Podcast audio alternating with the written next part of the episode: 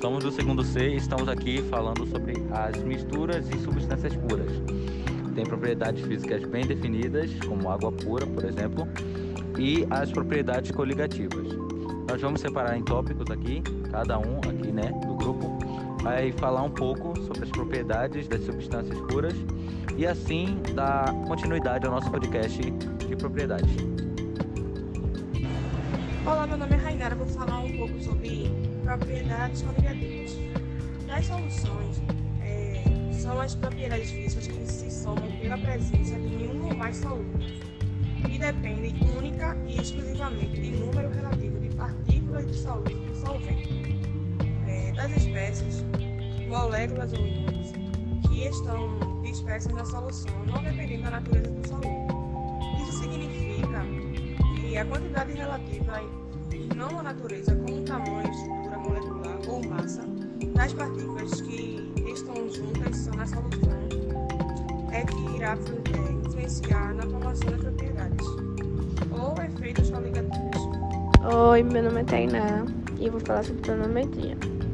Bom, essa propriedade coligativa estuda a diminuição da pressão máxima de um vapor de um solvente causada pela adição de um soluto não volátil.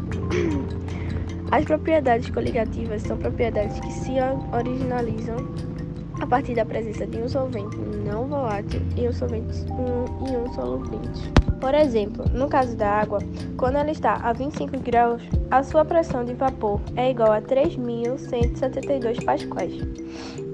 Se adicionar açúcar à água, a sua pressão do vapor irá sofrer um abaixamento.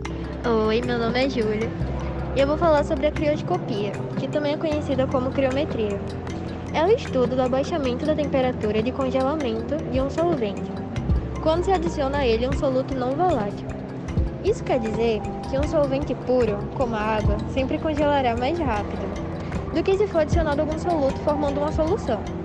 As partículas dissolvidas irão interagir com as moléculas do solvente, dificultando a interação entre essas moléculas e fazendo com que o congelamento ocorra em uma temperatura menor.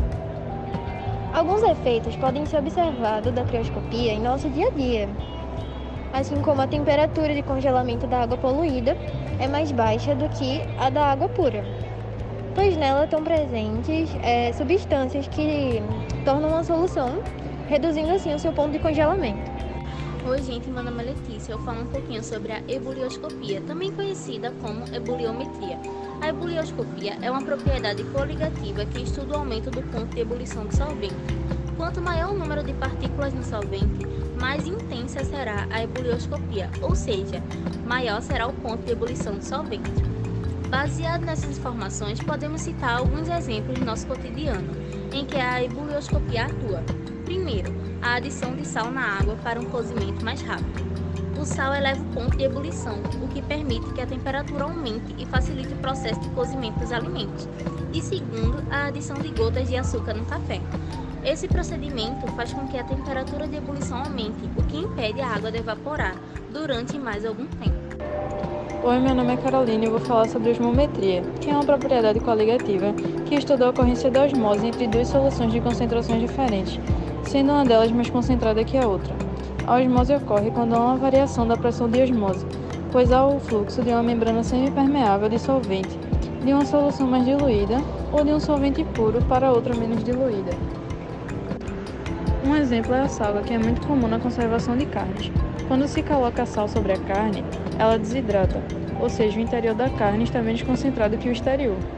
Por isso, há um fluxo de solvente dentro da carne para fora. Sem água, a proliferação de fungos e bactérias no alimento é dificultada.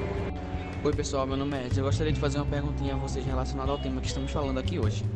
A pergunta é: se deixarmos um ovo cru imerso em uma solução de vinagre por dois dias, podemos observar que a casca do ovo desaparecerá completamente e a membrana semipermeável que envolve a clara e a gema ficará à vista. Além disso, o tamanho do ovo aumentará, isto é, ele vai inchar e subir para a superfície. Qual a propriedade coligativa está relacionada a esse fenômeno? Letra A, donoscopia. Letra B, ebulioscopia. Letra C, crioscopia. Letra D, osmose. É claro que, dado ao nosso é, estudo recente, sabemos que a resposta é osmose. Por quê? A casca do ovo é composta basicamente de carbonato de cálcio, que reage com o ácido acético do vinagre e desaparece. A variação do volume ocorre devido ao processo de osmose, na qual a água atravessa uma membrana semipermeável da região mais diluída para a região mais concentrada. Assim, quando o ovo é imerso no vinagre, a água entra no ovo, com o objetivo de tornar as concentrações de soluto iguais. Desse modo, o ovo aumenta de volume.